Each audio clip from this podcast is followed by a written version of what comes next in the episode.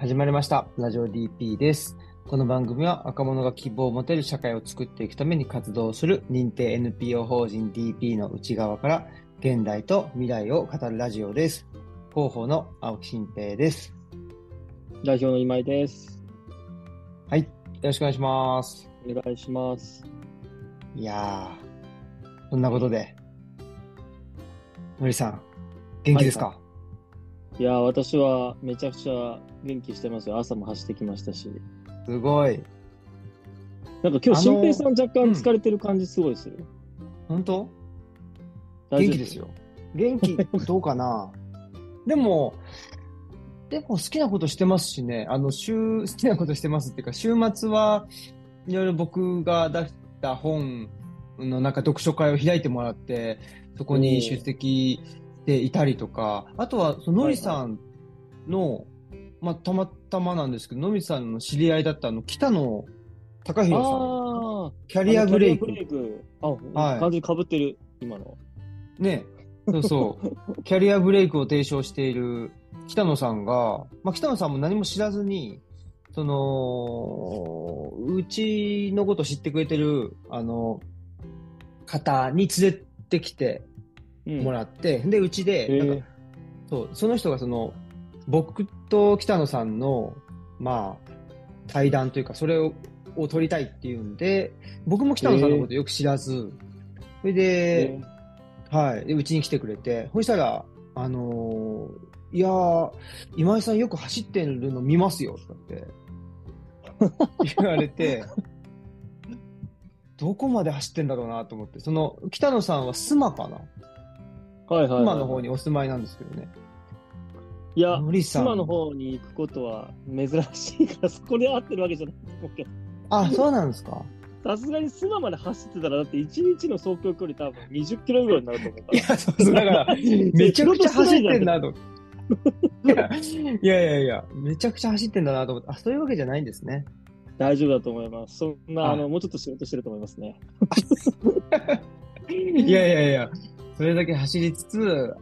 あれだけ走あの仕事もしてるのかなと思ったんですけど。ありがとう、ありがとうございます。はいえいえ、はいそんな、なんか近況としてちょっとお伝えしたいこととかはありますか？のりさんは。いや、でも、あの、週末は、まあ、け先週すごい激疲れていてて、あのうん、ずっと睡眠時間が少なかったのと、あと、あの、えっと、東京行ったりとか、あとはユースセンターに最近なるべくちょっと現場を見ようと思って入ってたんで、まあなんか連続して全然寝てない日が続いちゃって、まあ、大変だったみたいな感じだったんですけど、週末、ちゃんとあの、まあ、淡路島にちょっと友達とも会えたりとか、パートナーのとも会えたりとかしてたんで、すごい楽しく過ごさせてもらいました。回復してます。はい。淡路島に畑があるんですよね。うん、畑、もう多分3年以上やらせてもらってて、ちっちゃな区画なんですけど、この、だから、えっとね、昨日取れたのが、えっとね、だから大大根、カブとか、あと、あの、ほうれん草とか、小松菜とか、そう、結構取れてて、めちゃくちゃよく、あ、うん。あと人参だね、人参大量に昨日取れたの。へえ。人参大量に取れたらどうし、どうするんですか？昨日だから、あの、味噌汁とカレーに使ってた。ほうれん草カレーを作って、おおやっぱいいですいいね。ー。なんかう僕、昨日の夜なんか、のりさん餃子作ってませんでした？なんかマイナーなだけど、俺、あの、1日4食ぐらい食べちゃうんだよね。腹あお腹減ってて。いや、なんか、そっか、いや、お弁当のために作ってんのかなとか思ってたんですけど。いや、違う、あの、夜な夜な、もうお腹が減りすぎて、だから多分ね、カロリー消費が激しいのかもわかんないんだけど、いつも食べああ。熱量がね、る。いや、高いから頑張って、頑張って、頑張って、頑張って生きてますわ、本当。よかったです。はい。はいということで、えーじゃあ本題の方に行きたいと思います。えー今日のゲストはですね、えー最近 DP に、えージョインしてくれた、えーガンちゃんこと岩井純一さんです。お願いします。お願いします。お願いしますどうもです。はい。まだ、まだ入社1ヶ月も経ってない。ジョインから。そうですね。2月1日にジョインしたばっかなんですけど、すでになんか長くできています。これ、僕、のりさんに言ったかなと思うんですけど、うん。僕、僕とガンちゃん非常にご縁、ご縁っていうか、あの、知り合いじゃ全全くなかったんですけど、めちゃくちゃなご縁があるんですよ。ねえ、びっくりしました、本当びっに。くり。な、な、何の話？ごめん、多分知らんかもしれない。あ、言ってないか。あの、生年月日が全く一緒なんですよ。ああ、そのネタ聞いたわ。えちょっと、聞いててももう驚いてほしい。いや、なんで、そう、聞いたわ。いいやすごいですよね。あの、学費が一緒いるんですよね、その。え、誕生日いつなの？誕生日は9月18だけど、はいはいはいはい。ぜ生まれ生まれた年も一緒ね、そこまでは、もうだからそこ初めて、そこも同じ日はいるんですよ、全然。そうそうそ年も一緒っていうのは初う。めてです。ん。ねあれ？ガンちゃんって今 40? そうです。そっか、俺よりも上なんだ。なんか俺、ガンちゃん同い年ぐらいだと思ってた。まあでも同い年ぐらいきっとほぼ一緒です。基本的な、うん大体このぐらいになるともうなんかほぼ一緒みたいなもんじゃないですか。ね 確かに。そうそう。いやー、びっくりしてね。非常に、本はい、あのー勝手にご縁を 感じております。ねいや、うん素晴らしい、本当。そんな、でも、ガンちゃんとノリさんは結構昔から知り合いだったんですよね。うん。ガンちゃんと出会ったのが、あの、2017か、それぐらいだったと思うんですけど、NPO 未来ラボっていう、あの、NPO の経営者とか起業家とか、あと働いてる人が集う、なんかオンラインサロンみたいなものをやってた時があって、で、その時の初期の、初期に参加してくれたのがガンちゃんで、で、出会ってたみたい。うん。うんなんか当時から僕がやっぱり NPO の横とか職員同士とかのなんかつながりをより作っていきたいなっていうところはもうなんかかなり前から思ってたところがあってそれであのガンちゃんもそこに参加してくれててあったよね。そうですね。だから僕もなんか本当に今今井さんが言った通り、やっぱり NPO、まあ、2000億は16年ですかね、から NPO っていうのを本職にして入って、やっぱその時からその NPO の横のつながりっていうところをね、より作っていきたい、広げていきたいなっていうのをすごい思ってて、とあとはその新公益連盟って言われた NPO とかソーシャルセクターの団体とか、まあそういう取り組みして企業が加盟してる団体の事務局とかもやらせてもらってて、より横のつながりを作っていきたいっていう時にちょうど今井さんがそういう未来ラボっていうのを作ったんで、まさしくじゃんと思って入った入りましたね。うん、そっか、あれでもガンちゃんがちょうど民間企業から転職して NPO 業界に入ったって2016なんだね。だからあの当時で言ったらかなり初期だったの。いや、そうですね。16からなんで7年、8年前とかですね。ああ、なるほど。めっちゃびっくり。まあなんかもともえとそそのの働き、あ、どうぞ。うんあ、ごめんなさい。いや、2016年がかなり初期っていうのは、ノリさん、何の初期なんですか？ああ、いや、あのーなんだろう、が2016がガンちゃんにとってだから転職の時期だった、民職民間企業から。もともと、これ、ガンちゃんの過去を俺説明するの微妙だけど、あのテテレビっていうか、あのえっと、うん。制作会社系に最初勤めてて、で、うん。そこから関心持って、あのね、NPO に参加しか参画してきたっていうところがあるんで、まあ、そういう意味ですごい初期だったんだなと思って。ああ、そういうことか。うんうんうんうんうん。それ、ガンちゃんはなぜ、その非営利というか、NPO 業界っていうんですかね、うんに入られたんですか？そうですね。なんかもともと、なんか最終的にはその DP に入った理由にもつながるんですけど、僕なんか10代とか子供の頃に、まあいろいろ家庭環境とか学校環境があってあまり行けなかったりとかみたいな背景があって、まあそこから、まあちょっと高校行けたりとか変わってきて、今度は自分がなんかやる側に回りたいと思って、ずっと大学時代からその、国際協力っていうのをずっとやっていて、自分で団体も立ち上げたりっていうのはずっとやってきてて、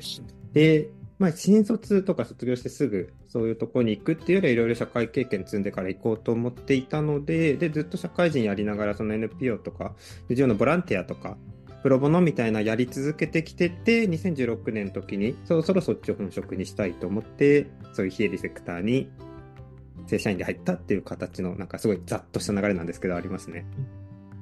しかもその後、あの、なんだろう、ガンちゃんの場合は、その、普通に働いてるだけじゃなくて、他の NPO の支援とか積極的に参加してて、あの、理事もやったりとか、確かメタノイアだったよね、理事やってるの。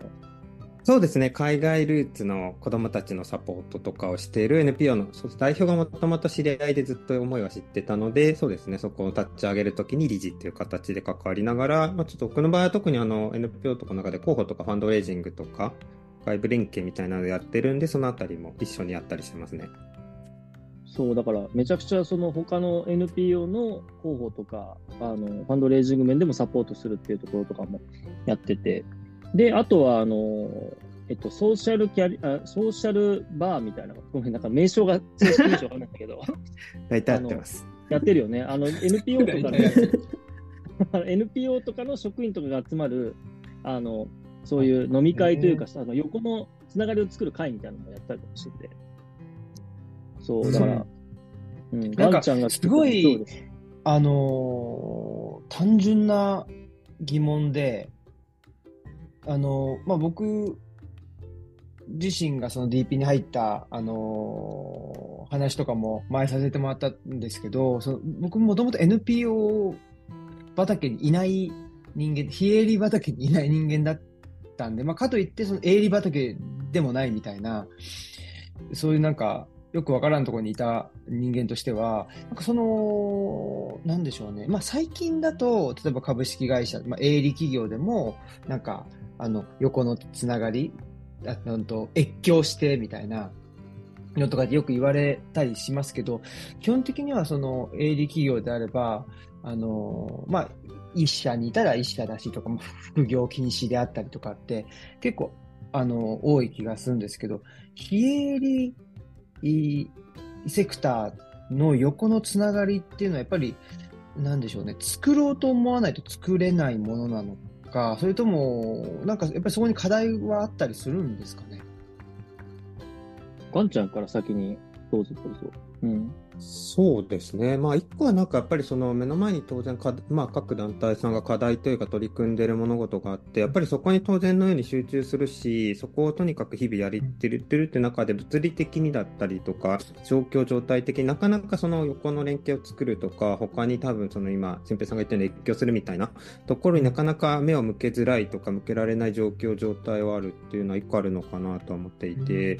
で、やっぱなかその NPO とか多分その、なんだろう、まあ働いてる人もそうだし、他の人も多分そこまでやっぱりその NPO とかそういうところの情報を得るとか知るとか、関わる接点作るっていうのがまだまだ多くはないかなとは思っているので、多分それは業界内でも同じかなと思うので、ぱりそのきっかけとか情報を得るのがそもそもまだそこまで簡単ではないのかなっていうのは思うので、だからそういうなんか複合的な理由もあって結構横のつながりを作るとか、何かしらそこをやっていくみたいな。あとはなんか結局そこって誰かそのやる人がさっき言った今井さんみたいにそのオンラインサロンを作るとか場を作るっていう人がいないとやっぱそもそも成り立たないかなと思うんでそういう人たちもそこまでまだ多くないのかなってなんかいろんな理由が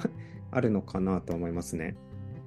なんか僕からすると、あの、起業家経営者サイドと、なんか職員サイドでちょっと違うかなと思うんですけど、まあ、起業家と経営者のサイドとかだと、まずそもそも特に寄付型の NPO とかって、経営とかあとどうやって資金調達をしていくとか、あとどうやってその、えっと、採用していくのかとか、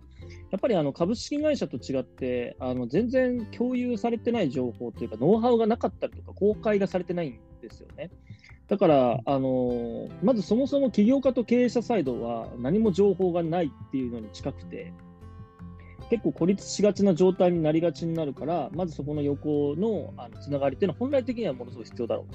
と。株式会社ってやっぱエコシステムがすごいできてるから、何々会とか、あの経営者の集まりとか、めちゃくちゃいっぱいあるんですよね。だからそれ各地域にすごいあるんですけど、全国的にもあるんですけど、やっぱ NPO ってそもそもあのないので、そこ自体が全然違うのかなと。株式会社ってやっぱ400 300万社とか400万社とかあるんですけど、NPO5 万団体しかないんで、そもそも母数が違うってところからスタートなのかなっていう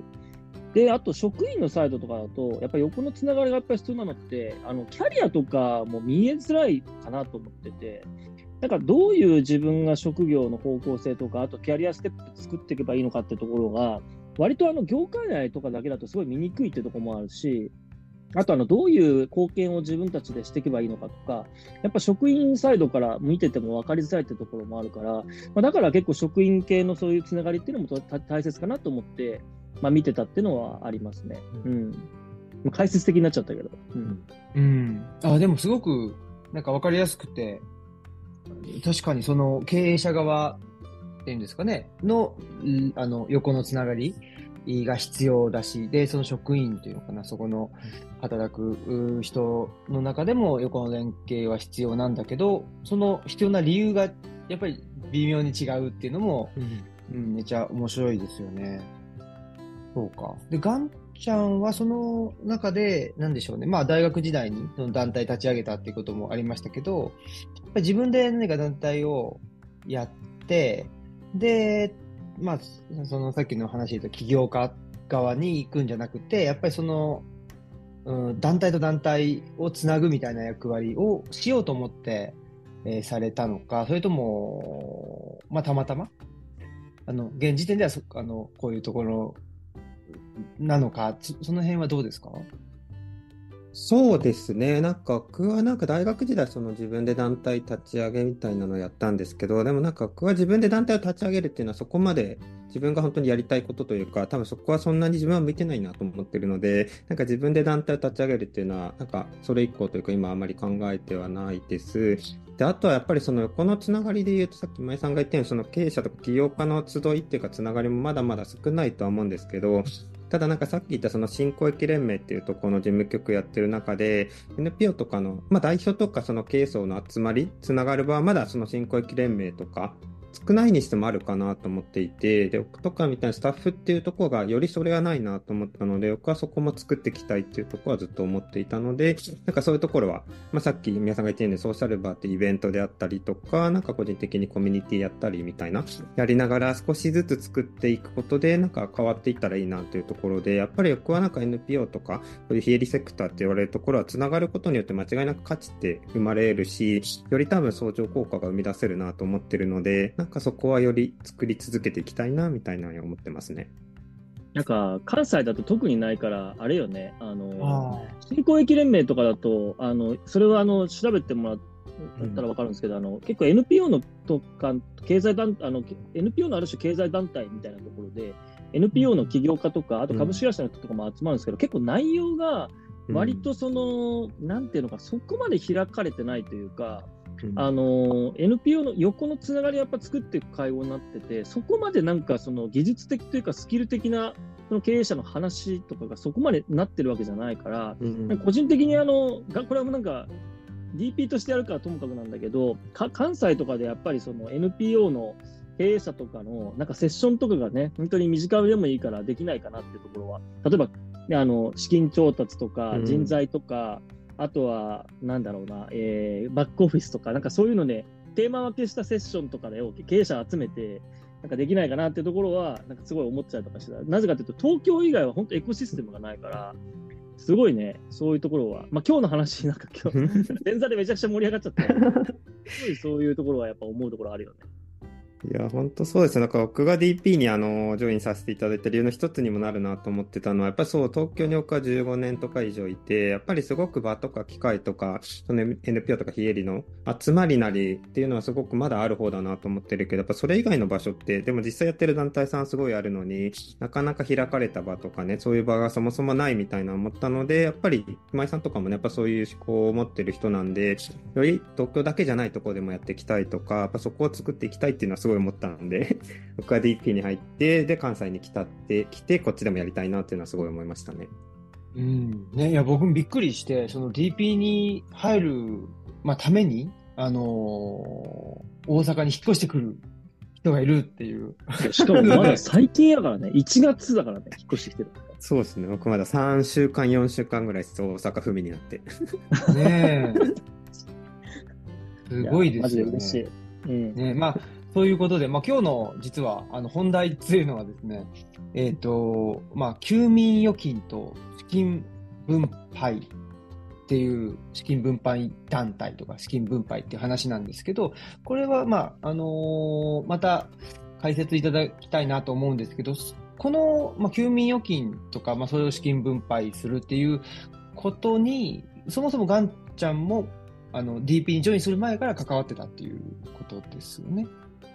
そうですね、DP がその資金分配団体っていうのにとって、そこから今井さんからお声掛けいただいて、ずっとそこ、そうですね、手伝わせてもらってたので、なんか DP との関わりは、まあ、その数ヶ月前というか、正式に2月か入る前からあったっていう感じですね。てか、てかですね、これ、あの、リスナーの皆さんは、休眠預金とは何かっていう、そもそもの問題が、新平さんありますよね。ねあの、ななんやねんと音で聞いても、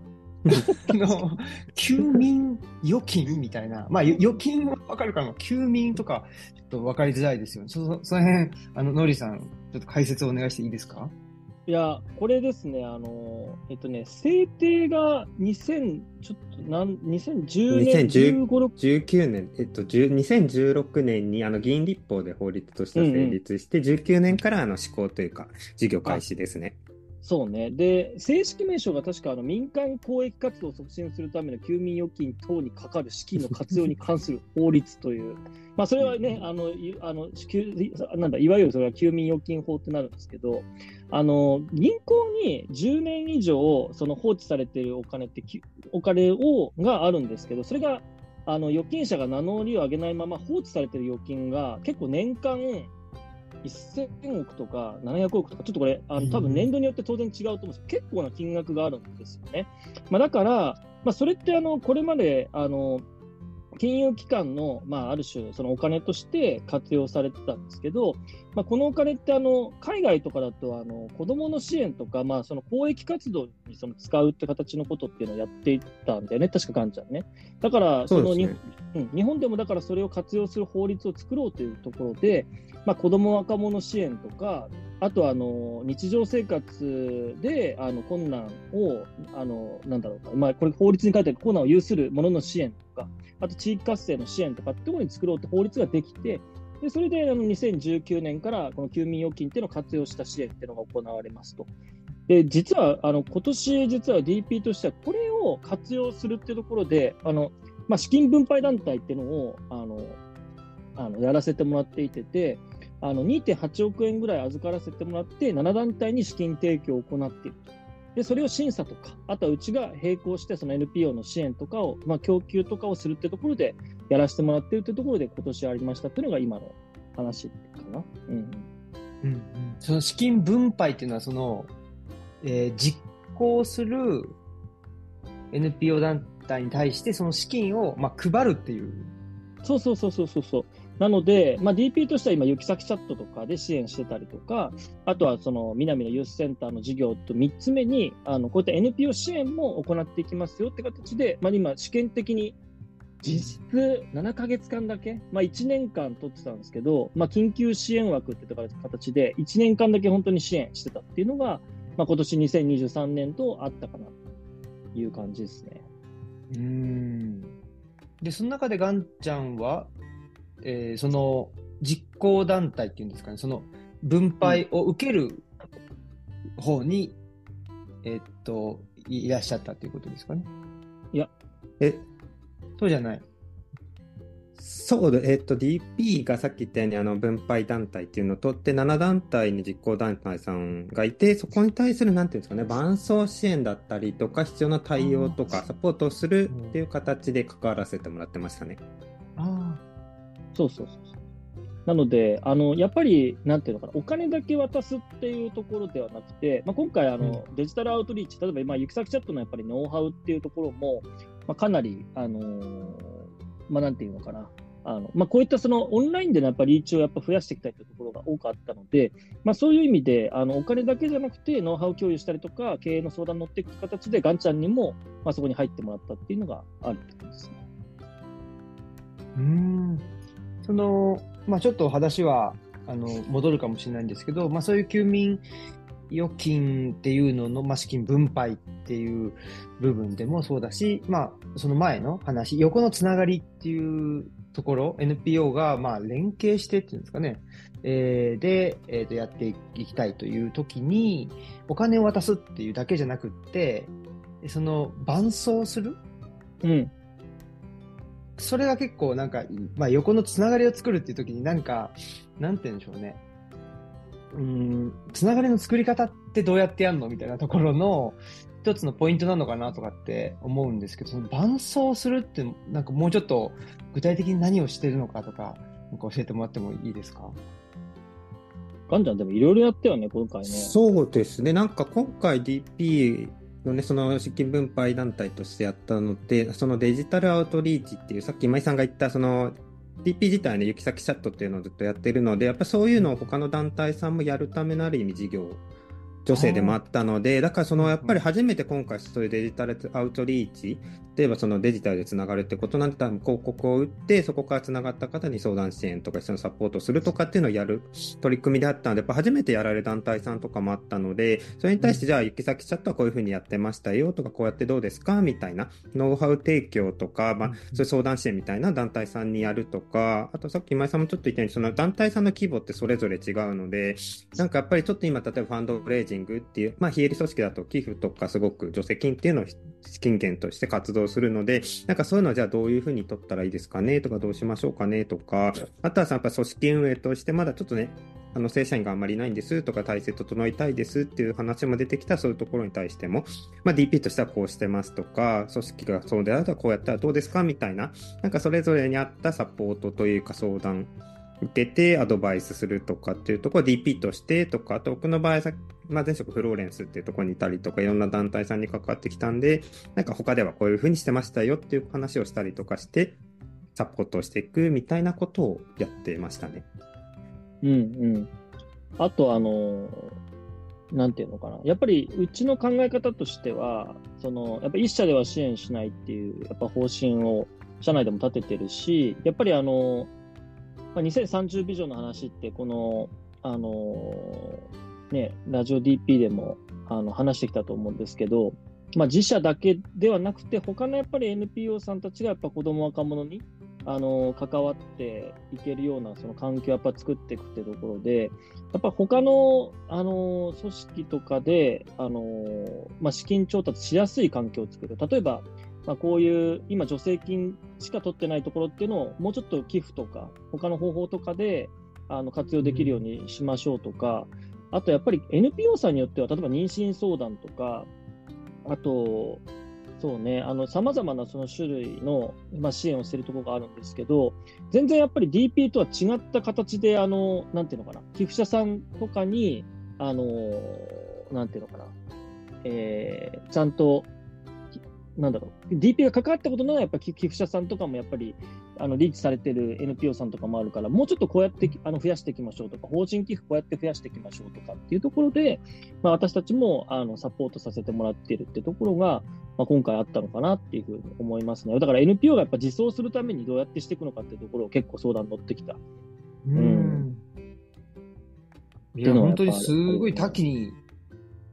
わたる、あれですね。いやめっちゃ大変だったけどね。うん、そうだったんですね。いや大変そうだなっていうのはめっちゃわかるんですけど、まあ、そのさっきちらっとお話出たその2030ビジョンっていうのを、うんうん、まあ、DP が持っていて、で、それは、まあ、あの、特に今 DP が言うところのユース世代、13歳から25歳の、うん、人たちが、まあ、あの貧困線以下で暮らす若者がとても多いと、とても多いというか、まあ、約249万人っていうあれだったと思いますけど、まあ、大体そのぐらいいる中で、なかなか、まあ、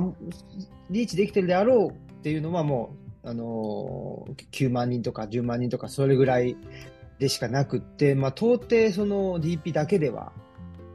あのー、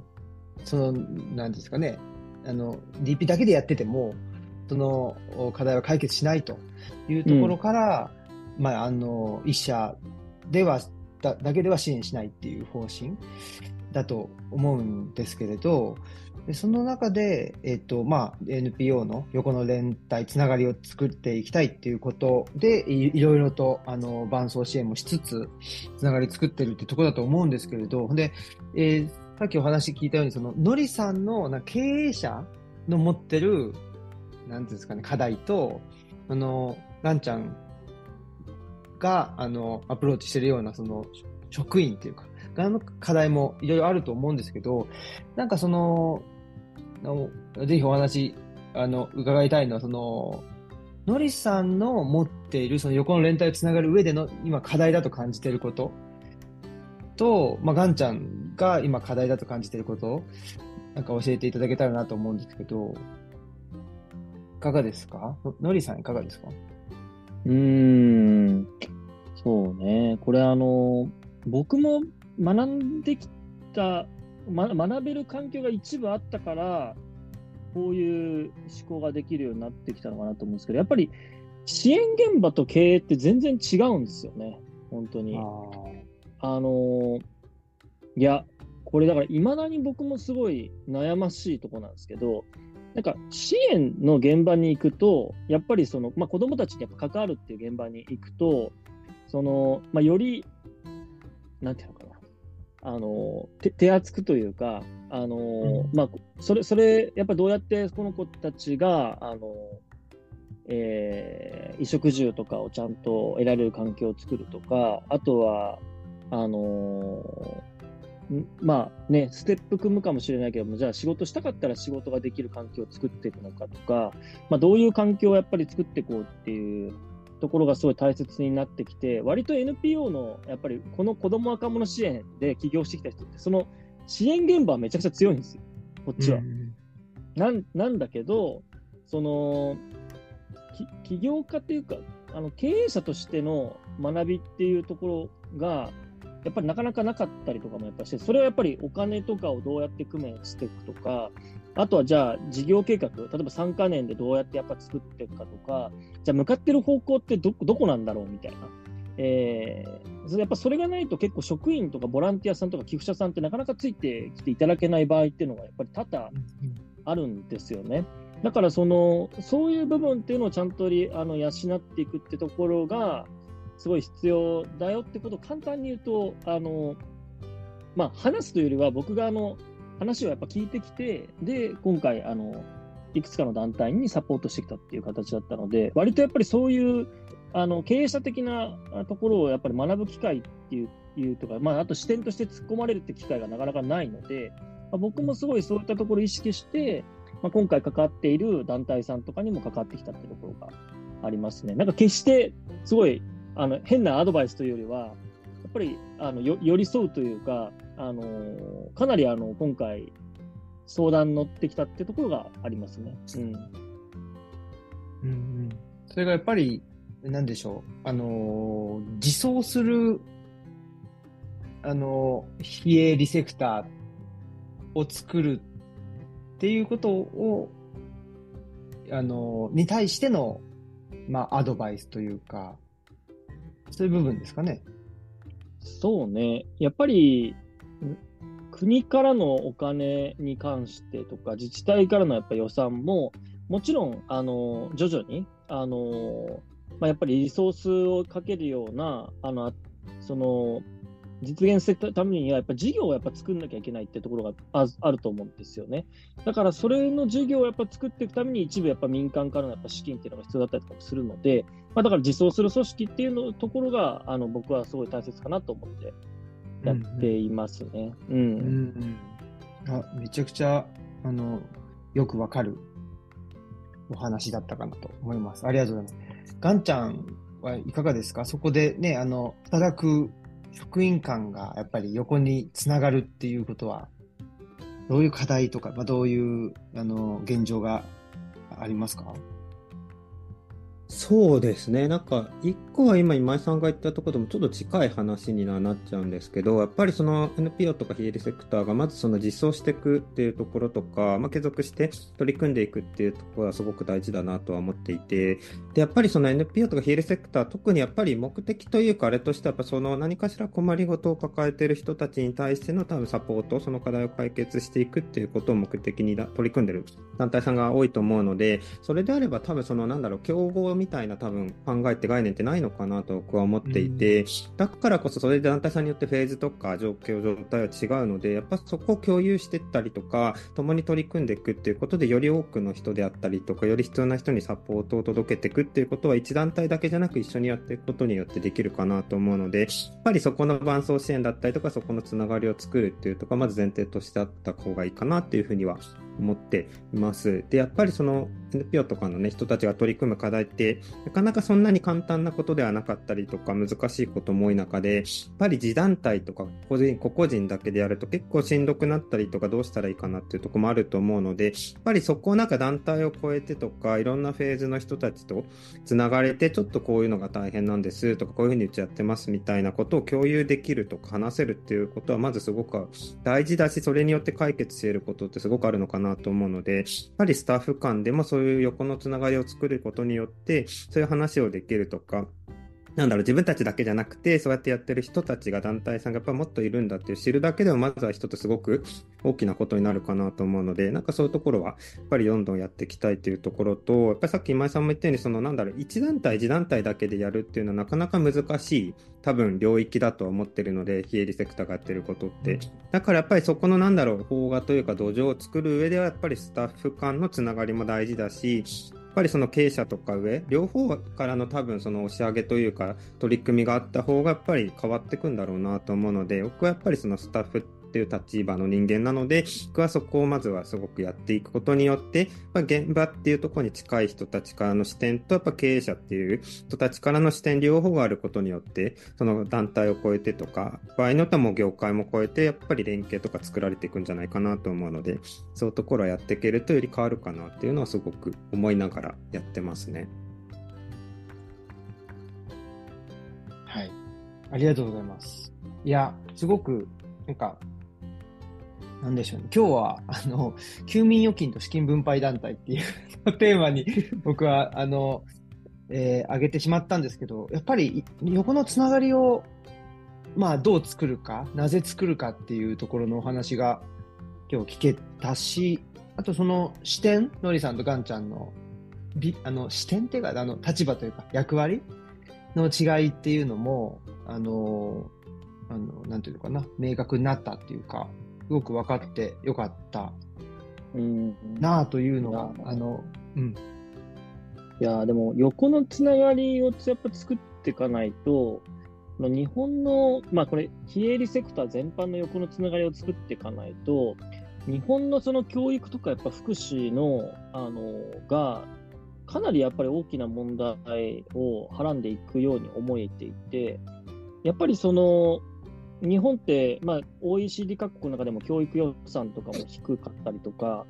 子供にお金をかけるっていう意味でね、すごい低かったりとか、これもかもう明らかに報道されてる話ですけど、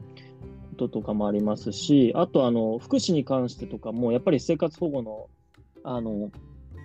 えーと、補足率も、まあ、極めて20%弱ぐらいしかやっぱないってところで、意外にあのセーフティーネットがある割には使われてなかったりとか、あとはやっぱり現場でやっぱ見てて思うんですけど、全然そのつながってない子どもたち、まあ、ユース世代の子たちを見てたとしても、制度につながってなかったりとか、いや自分は助けてってやっぱ言えない環境にあるってところを、やっぱりかなり見てきているので、あのこれがやっぱり悪化しがちになっていくのではないかとはっていうのが、僕としてはやっぱり考えているところだったので、まあ、いかにやっぱ国にやっぱ政策提言というか、国を変えていくってところも重要なんだけれども、その民間のこの非営利セクターとしてもできることっていうのは何かっていうと、これ DP だけじゃなくて、まあ、他のやっぱり組織も、あの実装できるようにするとか、まあ、ボランティア組織はボランティア組織でもちろん全然その目指す方向性があって当然いいんだけれども、じゃ経営というかその事業をちゃんと作ってるところならば、それが実装できるようにしていくっていうところ。で民間から例えば各地であの、まあ、法人も含めてだけれどもあの今まで全然使われてこなかったお金ってやっぱ民間にも結構あるから、まあ、そこをやっぱりいかに協力させていただくというか協力していく形を作っていくのかっていうところはやっぱ非営利世界にかかってるのかなっていうふうに思ってるのであのそこはなんか僕らはやってやっていきたいなと思ってるよねだから DP だけじゃなくて他とも一緒に手を取り合って頑張っていく、まあ、そのためにやっぱ横のつながり重要だよねっていうところかな。うんうん。いや、確かになんかその、ね、今、のりさん言って、その使われてこなかったお金とかね、がその、まあ、休眠預金っていうのもその一つだと思うんですけど、なんかそういうものが、なんていうんですかね、どこかにはある。で、それが社会に回ってないっていう、うん、なんか状況があるから、そのお金を、まあ、いわゆる再分配じゃないんですけど、その足りてない部分に回すっていうそんなイメージなのかな？で、それを、あの、一人で一社でやるんじゃなくて、えー、みんなでやっていこうよっていう。そうすると、まあ、社会も良くなるし、えー、いいんじゃないかなっていうような、すごくざっくり言っちゃうと、そういう話なのかなと、うんうん。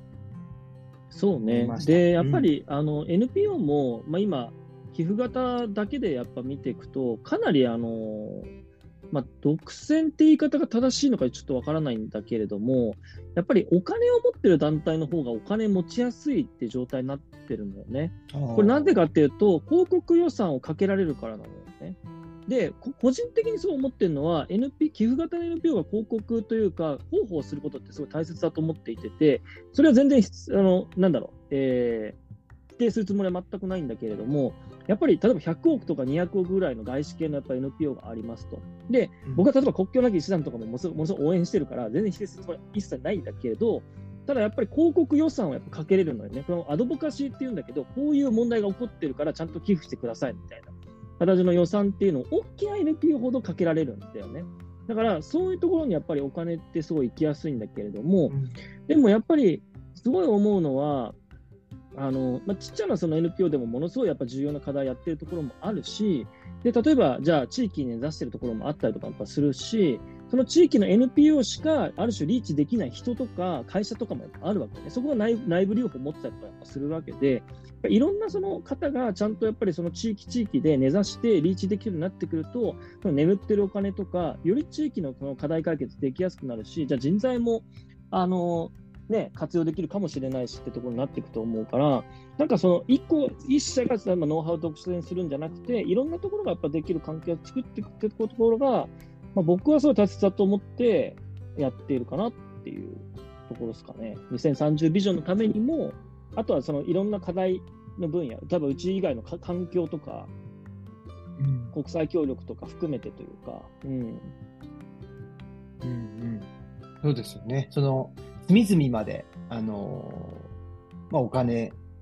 を行き渡らせるためには、やっぱりその地域地域で、あのー、すごく必要な活動を、ね、社会的認知っていうのは確かに、えー、大きな